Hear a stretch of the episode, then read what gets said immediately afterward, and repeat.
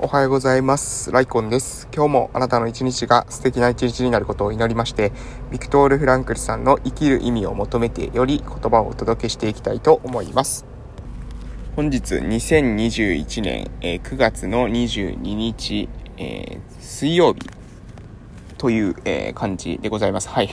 えー日にちがですね、もうわからなくなって、今ね、あの、ちょいちょいスマホで確認、2回ぐらい確認したんですけれども、あの、日にち感覚がですね、非常に、えー怪しくなってきております。9月もね、えもうついに、え後半に入ってきたという感じで、もうね、日々を、えー淡々と過ごしていると時間がですね、えーどんどんどんどん過ぎていくっていうことなので、えーまあね、ここ、もうちょっと粘らないと、今年中にですね、もうちょっとやっておかないといけないなと自分が思っていることがありまして、それはね、え子育て支援の、えー拠点になる一時預かり事業をですね、スタートするっていうことをね、私は考えてるんですよね。えー子供、え特にね、保育所生、え乳幼児っていうんですかね、の子供たちが、えー一時的にね、預かれる。親になんか、例えば、えーどうしても、えー用事が何か入って、で、その時にね、できるだけ、えー子供は本当は、えー連れて行かないで、えー参加したいんだけれど、みたいな時とか、まあ、親のリフレッシュっていう意味合いもありますね。で、そういった時に、えーどっか預けられる場所っていうのが、私の村にはね、今のところないので、それがね、できたらいいな、というふうに思って今、えーそれに向けてね、取り組んでいるというところです。まあ、家の改装も、まあ、もうあの、上のところをね、綺麗にはしたので、あとはシロアリの駆除とか入れてですね、えーあとは、あの、改修のね、工事をしたら、うん終わりじゃないかなと思いますので、まあね、えー今年中にはやりたいなと思って、できるんだったら、まあ11月、12月ってちょっとね、ギリギリすぎるので、えーまあできるならね、11月、えーもし難しかったとしたら、まあ今年度の中で、え一応ですね、もう、ものだけは整えておいて、年始スタートというような形になるかもしれません。もうね、あのまあそんな感じで、うん、まあちょっとね、えーまだどんな感じになるのかっていうのは分かりませんけど、そして10月になっていくとね、農業の方もまた再スタートですね。一旦夏の間は、えー私が植えてた植物の育ちがね、悪いというか、あの、植え替えをするとですね、えーその植物にダメージが出てしまう。農作物にね、ダメージが出てしまうっていう、時期だったので、えあまり積極的にはね、行えませんでした。なので、今度、この、秋のタイミング、そして冬を過ぎての春のタイミングっていうところで、え一気にね、その農作業を進めて、また夏の間っていうのは、え何もすることがですね、できませんので、2022年のね、来年の夏の時には、えまた違うことをする。まあ、その間子育てとか、またそちらの方にまたシフトしてっていう感じで、えバランス取りながらですね、仕事していこうかなというふうに思うわけでございます。ちょうど近来年のですね、夏が来ると、一応ね、この地域おこし協力隊の任期も半分になりますので、えーまあちょっとね、焦りながら、えー緊張感を持ちながらね、やっていこうというふうに思っておるわけでございます。はい。でね、今日は、えっ、と、この後特別支援学級に入りますね。で、昨日はですね、一応休みだったんですけど、午前中、保育所に行って、で、午後からですね、オフラオフラインサロンの、えーメンバーの、その、何ですかね、え外食っていうかな、あのーちょっとそのオフラインサロンのみんなで、え外で出かけていましてね、カラオケとか、えー歌歌ったりとかね、あの、してましたので、まあ、一日ね、なんだかんだ、えーバタバタしていて、で、夕方はですね、え集落の、えお葬式のお手伝いがありまして、えそちらの方に参加しましたので、まあね、結構、やっぱり休みでもね、忙しいですね。うん。あの、休みだからといって、完全に休める日っていうのは、あんまり私が任期に入ってからないな、というふうに思っておるところです。まあ、なんだかんだね、あの、バタバタと活動しているというような感じですけれども、まあね、それこそ、まあ、地域おこしするっていうのはそれぐらい大変なことなんだなっていうのを日々感じる次第でございますので、皆さんもね、あの、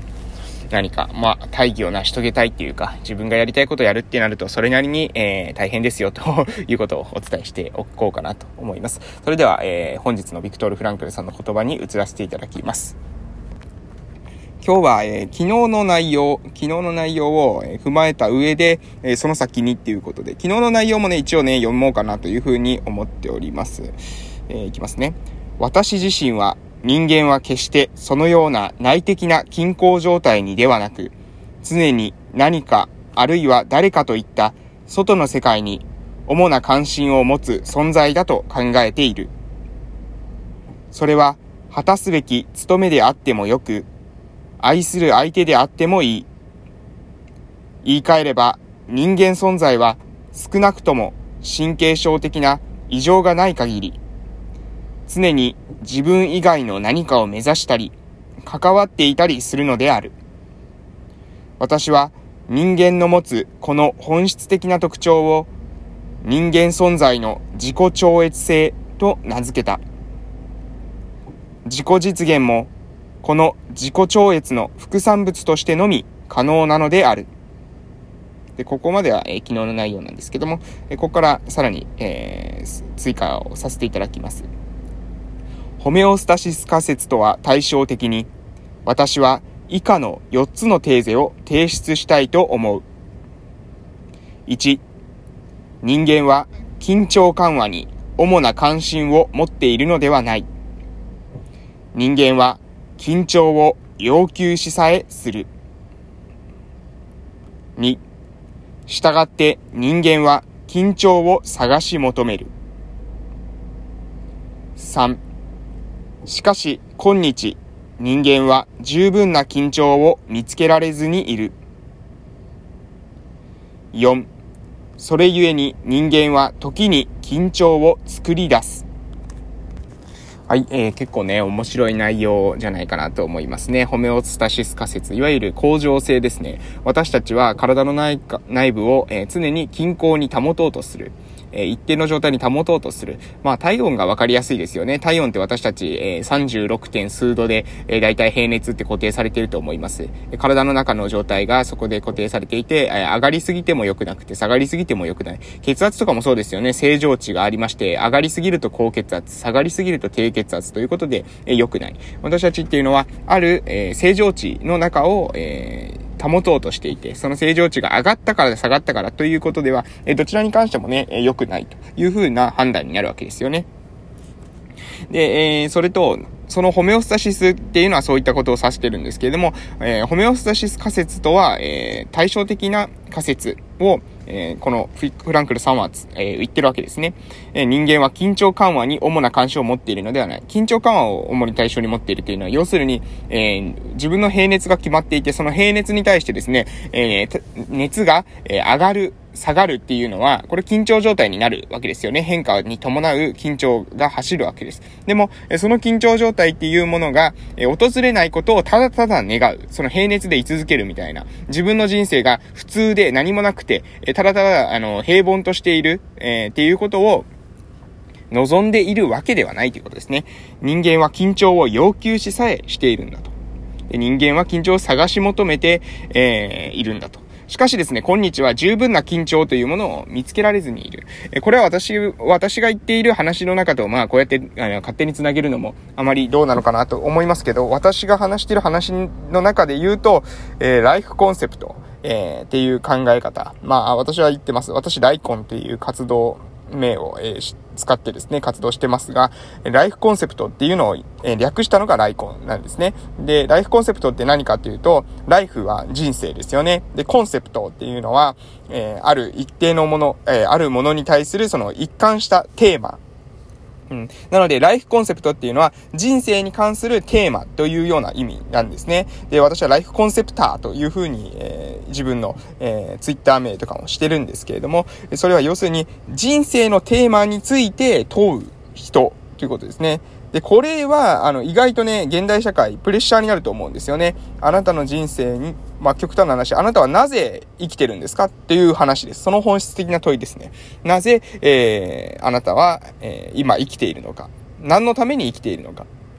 これを、えー、このフランクルさんは、えー、ただただですね、ただただ生きているわけではないんだというふうに考えているし、私もね、そう考えているわけです。ただただ、えー、生きるだけでは生きているとは言えない。人間というのはそうではなくて生きることに意味を見出そうというふうにするというふうに私も思っています。ただ私の、うーん、そうですね、今まで話してきた人の中でも人間というのはただただ生きているに過ぎない。え生まれることも別に望んでいるわけではないし、えー生まれたから生きているんだと。ただただ生きていって、そしてただただいつか死ぬだけだみたいな、え、考え方を持っている。まあ非常にですね、まあ人間に対しての見方っていうのは人それぞれ、えー、違うんだなというのは私は、えー、感覚持ってます。えー、まあ、いろんな人と話してきてですね、うん、あのやっぱりいろんな考えがあるなという生とか死に関する考え方ですね、えー、多岐に、えー、多岐にあたりというか複数あると思いますけど、私は、え、自分は、え、生きるということは、え、どういった、え、ことに命を使うのかっていうことを自分で自覚しながら生きる。それこそが生きている状態。なので、ある意味ですね、ただただ生きているっていう人、えー、な、何もね、えー、思考せず何に向かっていくこともなく、ただただ生きている人っていうのは、ちょっと病的に私には見えます。えー、そうでは、それが、うん、まあ、なので私の考えですからね、あくまで。その人たちが全員病気というふうには、えー、医学的にはね、言われないかもしれませんけれども、私からすると、えー、やはりその生きるテーマを見失っている状態というのは、その人が何か不安定な状態。本当は、えー、なんだろう、生き生きとしていない。その人が、えー、本当に生きている。えー、そういった、なんだろう、